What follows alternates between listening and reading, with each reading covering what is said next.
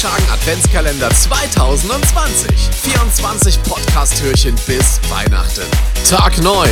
Schönen Mittwochmorgen Deutschland, ich bin Tobi Schagen, danke fürs Einschalten. Wie gelingt euer Eröffnungstanz? Da gibt es eigentlich so ein paar wichtige Punkte, die sollte man beachten. Erstens, ihr sollt bitte, bitte, bitte niemals einen Song nach dem Tanz wählen, sondern wählt immer den Tanz nach dem Song. Das heißt, ihr schaut, welcher Song euch zusagt, mit dem ihr euch wohlfühlt, wo ihr sagt, hey, das ist unser Song und der spricht für uns. Nummer zwei, man kann jeden Song kürzen. Ihr müsst die Nummer nicht fünf Minuten lang durchtanzen. Das ist auch ausreichend, wenn man ungefähr 90 Sekunden, eine Minute und 30 tanzt. Das heißt einmal Intro plus erste Strophe plus Refrain und wir gehen schön raus. Das ist immer perfekt.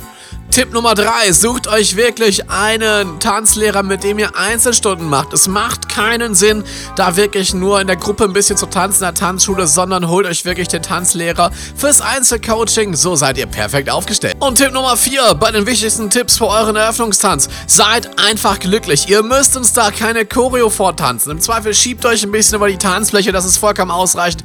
Hauptsache, ihr wirkt authentisch. Schagen Adventskalender 2020. 24 Podcast-Türchen bis Weihnachten.